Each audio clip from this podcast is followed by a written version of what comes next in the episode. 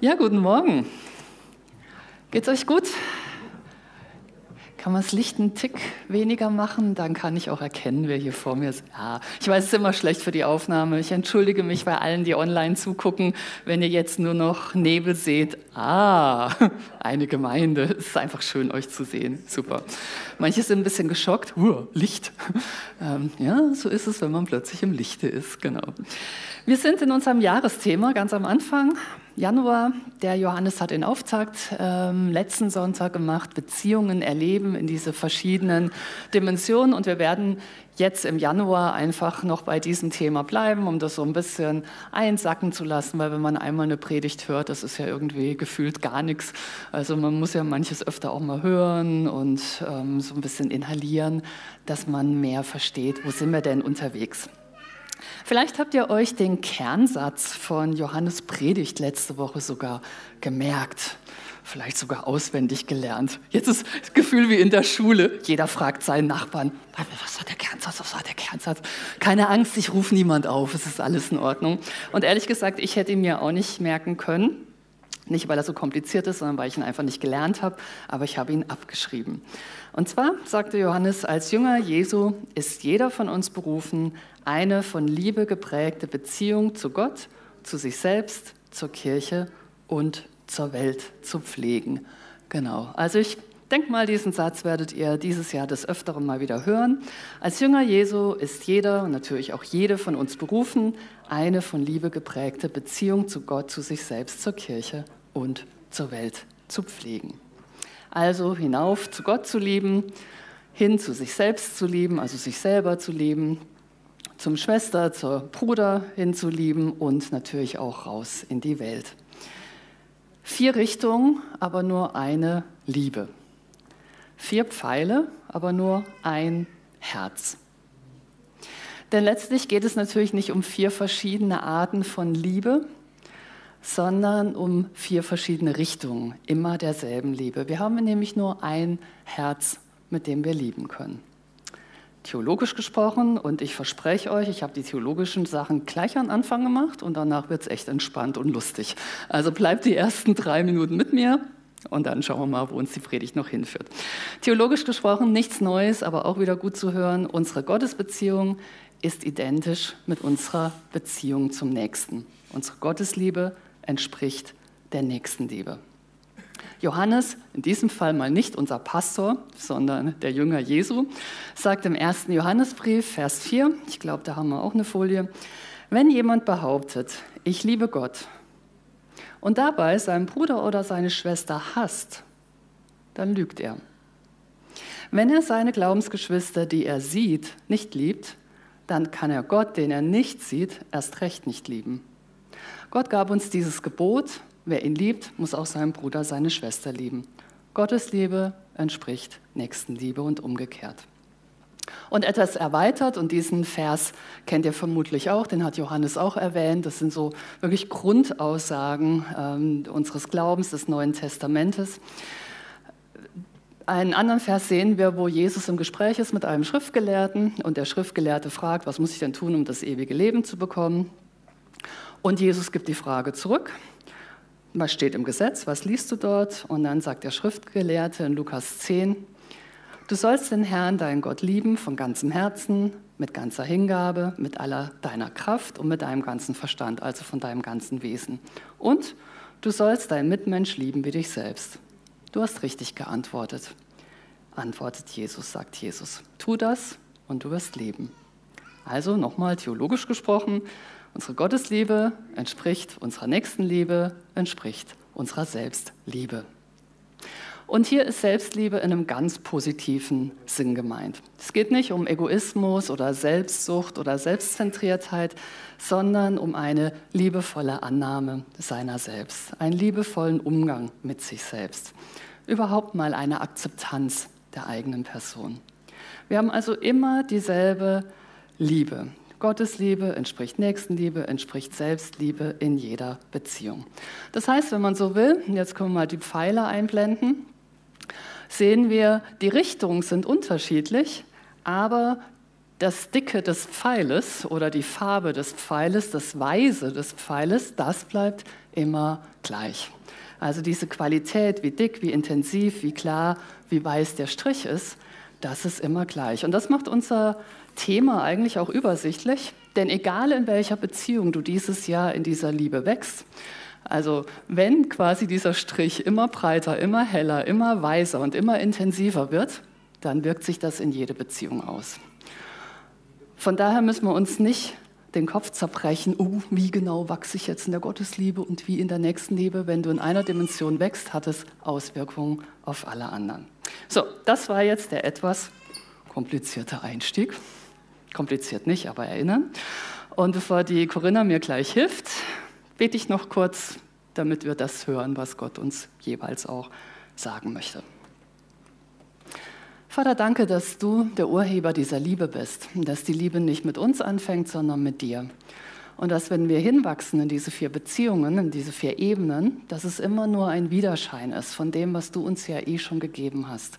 Du liebst uns und wir dürfen zurücklieben.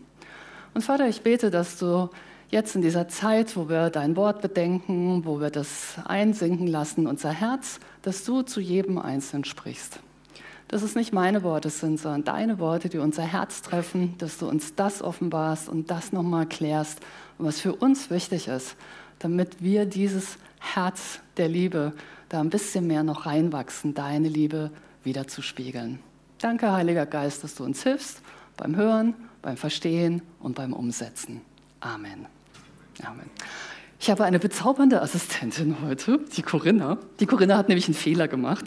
Sie hat heute, beziehungsweise gestern hat sie mir schon gesagt, seit ganz langen Zeiten habe ich überhaupt keine Aufgabe im Gottesdienst. Da dachte ich mir, das lässt sich ändern. Also, ihr seht, wir haben hier unser schönstes Möbel rausgeholt. Also, wenn ihr noch eine Frage habt, ob diese Gemeinde Geld braucht, ja, sie braucht Geld. Wobei es jetzt bestimmt mindestens 30 Prozent der Gemeinde gibt, die sagen, aber wieso? Das ist doch so schön, das kann man doch lassen. Und nein, wenn ihr jetzt denkt, ich habe für diese Predigt diese ganzen Bierflaschen ausgetrunken, habe ich nicht. So. Und selbst wenn ich es hätte, selbst wenn ich es hätte, wäre es nicht ganz so dramatisch gewesen, weil es ist alkoholfreies Bier. Nein, es sind noch tatsächlich die Flaschen, die wir noch nicht zurückgegeben haben vom Mitarbeiterdankefest. Ich mache hier auch keine Werbung, es geht mir einfach nur um eine Illustration. Ich gestehe, ich habe die Illustration bei einem Freund geklaut, der macht die mit Salzstreuern, aber Salzstreuer sind ein bisschen klein, deswegen brauchte ich andere, ein bisschen anderes Material. Okay, ich hoffe, ihr könnt es einigermaßen sehen. Wir haben hier zehn Flaschen. Gut, stellen wir uns mal vor, also müssen wir uns nicht vorstellen, das ist so, jeder Mensch hat ja Beziehungen. Du hast Beziehungen zu irgendwelchen Personen. Und stellen wir uns mal vor, das ist die Menge deiner Beziehungen. So, also Arbeitskollegen, Familie, Freunde, irgendwo. Und da gibt es zwei Leute, also es sind eben zehn, also 100 Prozent. Zwei Leute von den zehn. Ah, wenn nur alle Menschen so wären. Das ist so einfach mit denen. Es ist so schön mit denen. Also sie sind so nah am Herzen. Also das ist ein Herzen, eine Seele. Also es kann gar nicht besser werden. Es ist das Ultimum von Beziehungen. Es ist einfach, es ist wunderbar. Es ist so ein Einklang und so eine Harmonie. Und also, oh, also Himmel auf Erden. Toll. Und dann gibt es zwei andere. Oh, also das, also das, ist so furchtbar. Also du musst nur an sie denken. Du musst sie noch nicht mal sehen. Sie müssen noch nicht mal vorbeikommen. Allein nur der Name, allein schon das Geräusch des Namens. Es ist eine Katastrophe. Es ist furchtbar. Keine Kommunikation, keine Annahme. Die sind, also die müssen direkt irgendwie aus dem Untergrund hervorgekrochen kommen. Also das ist das Allerschlimmste, das Abscheuenswürdigste, das Übelste. Dir fehlen die Worte. Und dann gibt es so die anderen sechs, die anderen 60 Prozent. Ja, die sind halt auch da. So. Kann man jetzt nicht vermeiden, schaden nicht, nützen nichts, sind halt so da im Leben, können ganz nützlich sein, kann man mit, kann man aber auch ohne. Ist alles irgendwie so vorhanden. Also ihr habt die Idee im Kopf, ähm, so unser Beziehungsgeflecht. Wenn ich das jetzt mit der Liebe und mit diesen identischen Richtungen mal übertrage, dann kann ich sagen, 20 Prozent meiner Nächsten liebe ich heiß und innig. Kann nicht besser werden. 20 Prozent lehne ich komplett ab und 60 Prozent bin ich so lala. Und wenn ich das jetzt weiter übertrage und behaupte, diese Liebe ist identisch, weil wir nur ein Herz haben, mit dem wir lieben, dann heißt es auch, zu 20 Prozent bin ich mit mir selbst versöhnt, 20 Prozent lehne ich in mir komplett ab und habe in mir blinde Flecken, auf die ich gar nicht gucken will. Und zu 60 Prozent achte ich so lala auf mich. Und wenn ich das jetzt noch auf die nächste Beziehung hebe, dann heißt es, zu 20 Prozent bin ich mit Gott versöhnt, zu 20 Prozent lehne ich Gott ab und halte ihn mir vom Leib und zu 60 Prozent ist er mir eigentlich ziemlich egal. Was könnte dieses Jahr passieren, wenn wir das, was wir versuchen jetzt im Januar so als unser Jahresmotto rüberzubringen, wenn wir das jeder so versuchen, so gut es geht, da eine Antwort drauf zu geben. Ich versuche mal einen kleinen prophetischen Ausblick. Es könnte einer aus diesem Mittelfeld hier zu diesen zwei wandern. Einer aus diesem Mittelfeld wird zu meinem Freund. Einer aus diesem Mittelfeld lerne ich besser kennen. Einen aus diesem Mittelfeld, dem schenke ich ein Stück weit mein Herz. Jemand, der mir fast egal war, kommt auf einmal viel näher an mich ran. Das ist qualitativ eine echte Verbesserung. Was könnte noch passieren? Vielleicht dieses, dass einer von diesen 20 Prozent, Igitt, geht gar nicht, in diese Richtung wandert. Auch das ist eine qualitativ extreme Verbesserung. Da geschieht Versöhnung, da geschieht Heilung. Jemand, der so im Dunkel der Ablehnung ist, kommt auf einmal ins Licht. Da entsteht ein Kontakt. Vielleicht noch nicht die allerbeste Freundschaft, vielleicht noch nicht das Ultimum, aber dieser weiße Strich wird ein bisschen heller, ein bisschen leuchtender, ein bisschen klarer. Und wenn in diesem Jahr eine von diesen zwei Veränderungen passiert, ist es sehr, sehr viel. Also überfordern wir uns auch nicht und denken, alle diese Flaschen müssen jetzt plötzlich auf dieser Seite stehen. Ähm, ich würde das zwar gerne glauben, aber Veränderung und Veränderung des Herzens braucht in der Regel ein bisschen Zeit. Wie geschieht nun Veränderung? Da möchte ich heute mit euch ein bisschen drüber nachdenken. Wie geschieht denn diese Veränderung unseres Herzens? Es ist ja meistens nicht so, dass wir uns nicht wünschen würden, mehr lieben zu können, besser lieben zu können, ein größeres Herz zu haben. Aber wie kommen wir denn dahin in diese Veränderung, in diese Umgestaltung des Herzens? Im Neuen Testament oder überhaupt in der Schrift gibt es zwei Dinge, die da immer wieder vorkommen. Das eine hat mit unserem Sein zu tun, wer wir sind, und das andere hat mehr mit unserem Tun zu tun. Und das mit dem Tun, da werde ich heute nicht so sehr drauf eingehen, aber ich möchte es am Anfang zumindest kurz erwähnen. Die Bibel ist da relativ pragmatisch. Die sagt, wenn du gerne geduldiger werden möchtest, ich weiß nicht, ist es für irgendjemand ab und an mal ein Ziel, dass er denkt, oh, ein bisschen mehr Geduld wäre schon klasse und am besten sofort. Wenn du geduldiger werden möchtest, fang an, geduldig zu sein. Das klingt erstmal ein bisschen blöd, aber tatsächlich ist der biblische Gedanke, du bist es schon. In Christus bist du geduldig. In Christus bist du ein neuer Mensch. Schon mal gehört, neuer Mensch? Hm? Und die Bibel geht davon aus, wenn du es bist, dann darfst du es einüben, was du bist. Und tatsächlich, so platt das vielleicht klingt, indem du einfach anfängst, geduldig zu sein. Das wird dir nicht gelingen, beim nächsten Mal gelingt es dir auch nicht, beim dritten Mal auch nicht. Aber wenn du einfach dran bleibst, und in der Regel braucht man so ein bis drei Jahre, bis sich Verhalten ändert, also wenn du einfach dran bleibst an diesem einen Ding, tatsächlich wirst du geduldiger werden. Das ist das eine, das ist das Tun. Da werden wir in diesem Jahr auch ab und zu noch drauf kommen. Aber das andere von der Veränderung ist unser Sein. Wir brauchen ein verändertes Herz, weil aus unserem Herz quillt das Leben. Aus unserem Herz, aus unserem Inneren ähm, wird auch bestimmt, wie wir uns verhalten oder wie wir uns überhaupt verhalten wollen.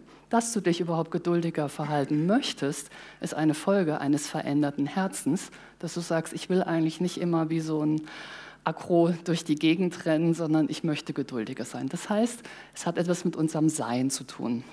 Und darum geht es jetzt. Im Alten Testament gibt es eine Geschichte, wo jemand so krass verändert wurde, ähm, einfach in der Ausrichtung auf Gott. Und es ist immer gut, mit Gott anzufangen. Vielleicht denkst du so bei dir, ja, aber so ganz stimmt das ja nicht. Weil mit Gott habe ich ja gar kein Problem. Also Gott und ich, wir sind ja so. Ne? aber die Menschen, die sind kompliziert. Dann musst du dich mit Johannes auseinandersetzen. Also wie gesagt, nicht dem Pastor, dem anderen.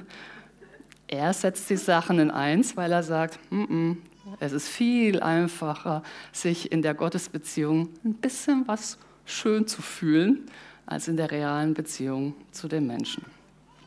Und der, im Alten Testament gibt es eine Geschichte, wo sich jemand auf Gott ausgerichtet hat und eben ist es immer gut bei Gott anzufangen. Und der wurde so krass verändert, dass es seine Umwelt äh, echt nicht ausgehalten hat. Also sie hatten wirklich, wirklich ein Problem, weil das war so anders, dass sie dass die echt ein bisschen zurückgewichen sind. Vielleicht kennt ihr die Geschichte. Das Volk Israel war in der Wüste unterwegs durch gewisse Umstände, etwas länger als eigentlich geplant. Aber Gott hat sie nicht im Stich gelassen, sondern er hat ihnen, bevor sie dann in, in, das verheißene Land eingezogen sind, noch ein paar Wegweisungen mitgegeben, wie sie generell eigentlich ihr Leben führen sollen und wie sie ihr Leben so führen sollen, dass sie in Verbindung und Ausrichtung mit ihm sind. Dazu hat er Mose auf einen Berg gerufen. Eigentlich wollte er es dem ganzen Volk sagen, aber dann kam die dunkle Wolke, da kam das Gewitter, kam das Erdbeben und dann hat das Volk gesagt, nee Mose, geh du mal. Also wer sich noch bewerben will für eine Leiterschaftsausbildung, kommt hinterher zu mir. Mose ging auf den Berg, dunkel, dunkel, dunkel, aber er war 40 Tage in der unmittelbaren Begegnung mit Gott und empfang diese Tafel mit den zehn Geboten und auch noch weitere Gebote. Und jetzt lese ich mal ab 2. Mose 34, Verse 29 bis 35 und da haben wir, glaube ich, auch eine Folie zu. Ja, super, genau. Als Mose mit den beiden Tafeln, also diesen Gesetzestafeln, den Berg Sinai hinabstieg, wusste er nicht, dass sein Gesicht einen strahlenden Glanz bekommen hatte, während der Herr mit ihm sprach. Aaron und das ganze Volk sahen das Leuchten auf Moses Gesicht und fürchteten sich, ihm nahe zu kommen. Erst als Mose sie zu sich rief, kamen Aaron und die führenden Männer der Gemeinde herbei und er redete mit ihnen. Dann kamen auch die anderen Israeliten und Mose gab ihnen alle Anordnungen weiter, die der Herr auf dem Berg Sinai gegeben hatte. Als Mose ihnen alles gesagt hatte, verhüllte er sein Gesicht. So oft er ins Zelt ging, also dieses Zelt der Begegnung mit Gott, um mit dem Herrn zu reden, nahm er die Verhüllung ab. Wenn er dann herauskam, um den Leuten von Israel zu sagen, was der Herr ihm aufgetragen hatte, musste er sein Gesicht wieder bedecken, denn die Leute konnten das Leuchten auf seinem Gesicht nicht ertragen. So hielt Mose sein Gesicht verhüllt, bis er wieder zum Herrn hineinging, um mit ihm zu reden. Das ist eine ziemliche Veränderung. Also wenn du durch deine Bürotür gehst oder dein Schulzimmer, dein Klassenzimmer kommst oder irgendwo und die Leute müssen sofort äh, sich den Schal über den Kopf ziehen, weil sie sagen, der Glanz der Moni ist so groß, dass es die ganze Firma Achso, es wird aufgezeigt, dass es die ganze Firma ähm, nicht ertragen kann, dann weißt du, irgendwas ist an Veränderung geschehen. Und diese Erzählung gibt es auch im Neuen Testament, beziehungsweise die Erzählung nicht, aber Paulus greift diese Erzählung wieder auf. Und zwar setzt Paulus sie in den Zusammenhang dieses neuen Bundes. Der neue Bund ist eine neue Art der Gottesbeziehung. Nicht, weil die Gebote schlecht wären, die zehn Gebote haben ja nichts von ihrer Gültigkeit verloren, sondern weil die Gebote zu gut waren.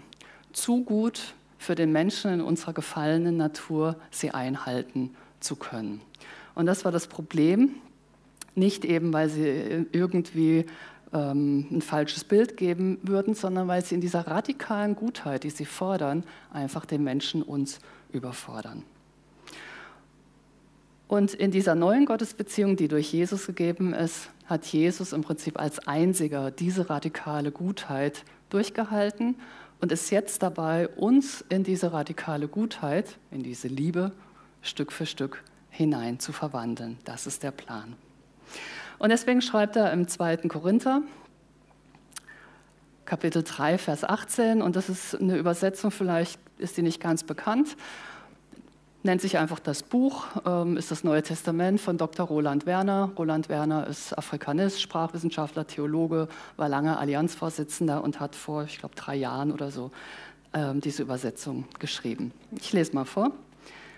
Und wir alle, auf deren Gesicht keine Decke liegt, wir spiegeln den strahlenden Lichtglanz des Herrn wider. Und wir werden dadurch umgestaltet, sodass sein Bild uns immer stärker prägt. Ja, wir werden von einem herrlichen Glanz hin zu einem noch herrlicheren Lichtglanz umgestaltet. Das alles kommt von ihm, dem Herrn, dem Gottesgeist. Diesen Vers kann man wirklich mal ein Jahr lang betrachten, weil was da ausgesagt wird, das ist enorm. Dass wir tatsächlich ohne Schutz, ohne Decke, ohne Angst, ohne Vorbehalte uns direkt Gott aussetzen können, direkt zu ihm kommen können und dass dann tatsächlich unser ganzes Wesen so hell leuchtend, strahlend wird wie Jesus selber und dass es beginnt, volle Kanne in diese Welt hineinzustrahlen und unser Herz zu verändern. Das ist das, was hier steht. Das ist schon mächtig, oder? Also, puh, ich merke immer, da stellt sich so ein bisschen so die Gänsehaut. Ich denke, Mann, das ist, das ist groß. Wie werden wir denn jetzt ähnlich? Wie können wir denn Gott schauen? Generell werden wir immer dem, dem ähnlich, was wir anschauen. Das ist immer so. Also in der Schrift heißt es, wenn du Götzen anschaust, wirst du den Götzen ähnlich. Wenn du Gott anschaust, wirst du Gott ähnlich, aber es gilt auch in ganz normalen Bezügen. Ich habe euch mal ein Bild mitgebracht über Ähnlichkeit. Wenn wir was anschauen, werden wir ähnlich. Also, es ist noch nicht so ganz geklärt. Kaufen sich die Leute die Hunde, die ihnen sowieso ähnlich sehen?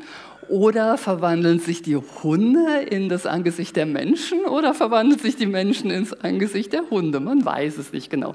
Was man aber tatsächlich untersucht hat, hier gibt es ja auch ein paar Ehepartner, dass Ehepartner im Laufe der Zeit sich tatsächlich ähnlich werden. Also das ist wirklich untersucht worden.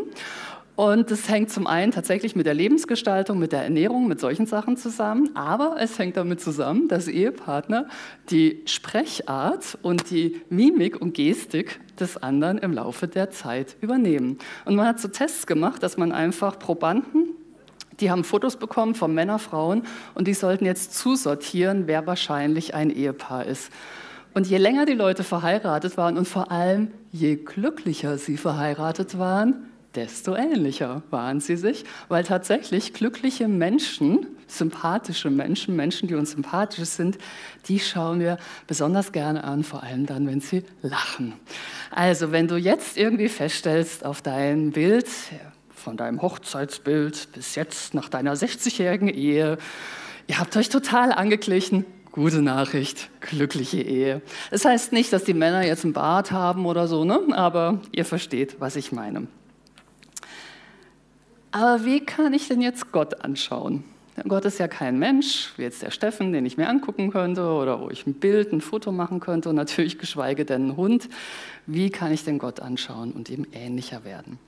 Wie kann ich Gott so betrachten, dass sein Bild mich wirklich prägt? Dass es nicht nur so ein schöner Vers ist oder kraftvoller Vers ist, sondern dass sein Bild mir wirklich zu Herzen geht und mein Inneres berührt, dass Gottes Geist wirklich meine Charakterzüge, Wesenszüge verändern kann. Dieses Anschauen Gottes, und auch das ist nichts unbedingt Neues, kann ganz, ganz vielfältig passieren. Das kann in seinem Wort passieren, das kann in, ähm, in einem Vers passieren, das kann in inneren Bildern passieren, dass ich mir einfach vorstelle, Gott als Vater oder Mutter, der ist ja nicht da festgelegt, als Hirte, als Fels, als König, dass ich solche inneren Bilder aufnehme in der Natur, dass ich einen Menschen angucke als sein Ebenbild, ähm, in seinen Taten für mich, dass ich mir angucke, was er für mich getan hat, in der Stille. Auf all das werden wir auch im Laufe des Jahres noch ein bisschen eingehen, deswegen nur kurz. Aber alle diese Möglichkeiten haben eine Sache gemeinsam. Sie brauchen Zeit. Sie brauchen Zeit. Ich kann nicht einfach mal an einem Bild vorbeihuschen und dann denken, dass ich dieses Bild erfasst habe. Wir leben in einer Zeit von Social Media, von Instagram, von allem Möglichen, wo man so durchmischen kann. Das ist ja oftmals ganz gut, wenn da was Blödsinniges erscheint. Aber wenn mich etwas prägen soll, muss ich mir Zeit nehmen. Es geht nicht anders. Und ich muss mich rein vertiefen. Es ist eher wie so ein Gemälde, was man in einer Galerie sieht. Was für ein Pinselstrich, was für eine Farbe. Wie wirkt das Gemälde aus einer gewissen Distanz? Wie wirkt es, wenn ich ganz nah hingehe? Wie ist es komponiert? Was löst dieses Gemälde in mir für eine Reaktion aus? Was wird da wach an Emotionen oder an Gedanken? Ähm, wie, wie möchte ich vielleicht mit diesem Gemälde in Kontakt kommen oder, oder da in Dialog kommen? Das heißt, da ist ganz oft weniger mehr vielleicht aus der Bibel lese, so einen Vers mal rausnehmen und den mal eine Woche lang immer wieder wiederkäuen, meditieren, wiederholen. Einfach ihn einsinken lassen auf den Herzensgrund oder aus einem Lied vielleicht eine Liedstrophe nehmen und sie immer wieder wiederholen, verstoffwechseln, sich zu eigen machen. Wenn man sich in die Sonne begibt, das ist auch nichts Neues, im Moment etwas schwierig, wird man irgendwann braun. Okay, zugegebenermaßen, manche Leute werden auch nur rot. Ich schaue jetzt niemand an, beige, okay. Woran liegt das? Das liegt schlicht und ergreifend daran, dass die Sonne die Sonne ist. Und es liegt daran, dass unsere Haut auf die Sonne so reagiert, wie sie nun mal darauf reagiert. Das heißt tatsächlich, da wo wir uns Gott und diesem strahlenden Licht ganz Gottes aussetzen, werden wir hin verwandelt. Tatsächlich einfach so. Das muss sich nicht danach anfühlen. Es ist jetzt nicht so, dass du vielleicht einen Bibelvers über die nächste Woche meditierst und dann nochmal eine Woche und nochmal eine Woche und dann guckst du so, na, fange ich schon an, ein bisschen zu strahlen, machst vielleicht so das Licht aus in deiner Kammer und schaust mal, ist da schon so ein Schein von Fluoreszieren äh, über mich gekommen? Nein, das wird nicht passieren. Und ganz oft, während man so in die Stille geht, während man Sachen einsingen lässt, ganz oft das Erste, was man merkt, ist eigentlich, dass man gar nicht die Stille aushält. Dass tausend Gedanken da sind, tausend Ablenkungen und dass die Stille sich eigentlich auch irgendwie gar nicht so dolle anfühlt, weil dann kommt all das, was ich eigentlich ganz gut unter Verschluss hatte, kommt auf einmal so nach oben. Auf einmal merke ich, öh, da gibt es ja wirklich diese 20 Prozent, die ich sowohl am nächsten als auch an mir als auch an Gott ablehne. Und für viele ist Stille echt eine Zumutung anschauen, still werden, ist zutiefst beunruhigend. Aber tatsächlich, wie die Sonne auf die Haut, es hat einen unglaublichen Effekt. Nochmal den Vers, 2. Korinther 3. Wir alle, auf deren Gesicht keine Decke liegt, wir spiegeln den strahlenden Lichtglanz des Herrn wider und wir werden dadurch umgestaltet, sodass sein Bild uns immer stärker prägt. Ja, wir werden von einem herrlichen Glanz hin zu einem noch herrlicheren Lichtglanz umgestaltet. Das alles kommt von ihm, dem Herrn, dem Gottesgeist. Kann ich dazu einen Amen haben, mal so für dieses Jahr? Okay, ich spreche das Amen auch im Glauben, aber wir sind ja alle im Glauben unterwegs. So. Vielleicht halte ich dieselbe Predigt am 31. Dezember oder so. Mal gucken, was passiert ist. Vor allem ein bisschen mehr strahlen, ich weiß es nicht.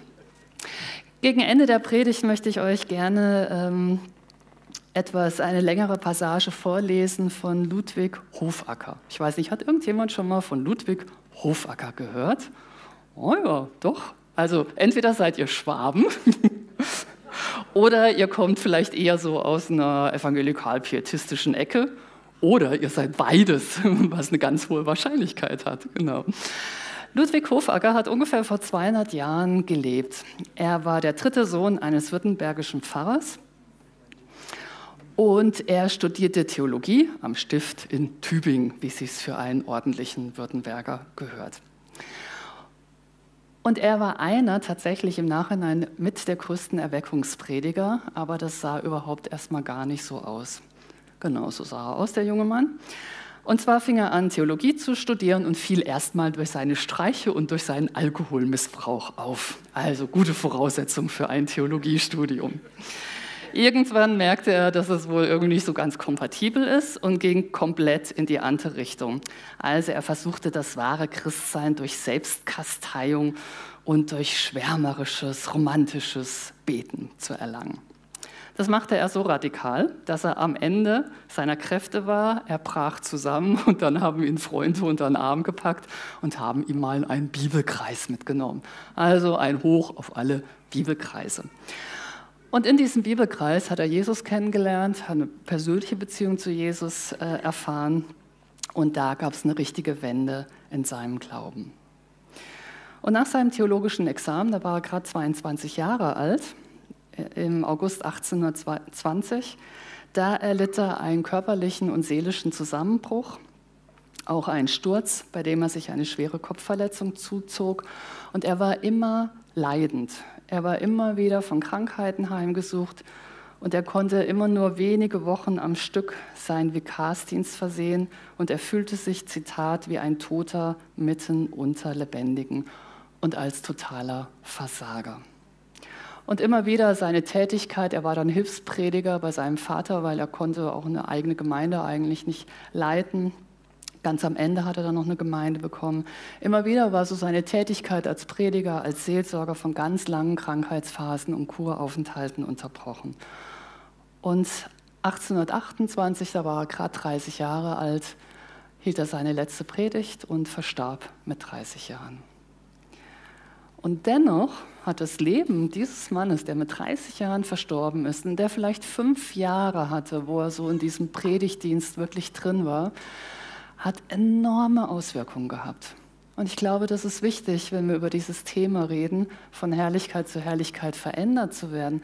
Das heißt nicht, dass Gott nicht auch gerade durch deine Schwachheit, durch deine Gebrechlichkeit, durch deine, ich sag mal, Armseligkeit hindurch diese Herrlichkeit aufleuchten lässt. Von Herrlichkeit zu Herrlichkeit verändert zu werden heißt nicht unbedingt, dass Gott dich heilt dass Gott dir manche Lasten wegnimmt, dass Gott dich in jeder Beziehung einfach heldenhaft und stark und glänzend und glorios macht. Das heißt nicht unbedingt, dass du ein ganz langes Leben hast. Das heißt auch nicht unbedingt, dass du in jedem Bereich glücklich bist, sondern in dem, wo du bist, mit all dem und wir glauben, dass Gott heilt und wir sind Foursquare und feiern dieses Jahr 100 Jahre Foursquare und wir beten auch dafür, aber auch in dem, wo eben Sachen noch nicht heil sind und vielleicht auch bis Ende des Lebens nicht so heil werden, wie wir uns das vorstellen.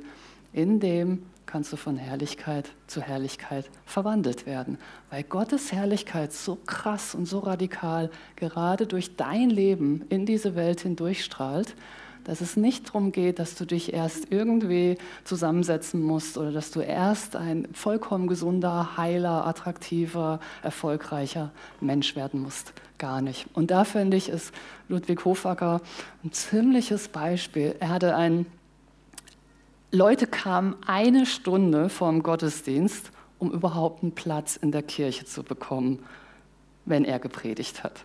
Ich wäre schon glücklich, wenn ihr eine Minute vor Gottesdienst hier wärt. Jetzt kann man natürlich selbstkritisch fragen, okay, liebe Sonja, predige erstmal so wie Ludwig Hofacker und dann komme ich auch eine Stunde vorher. Die Kirche war überfüllt. Das war die Zeit nach Napoleon.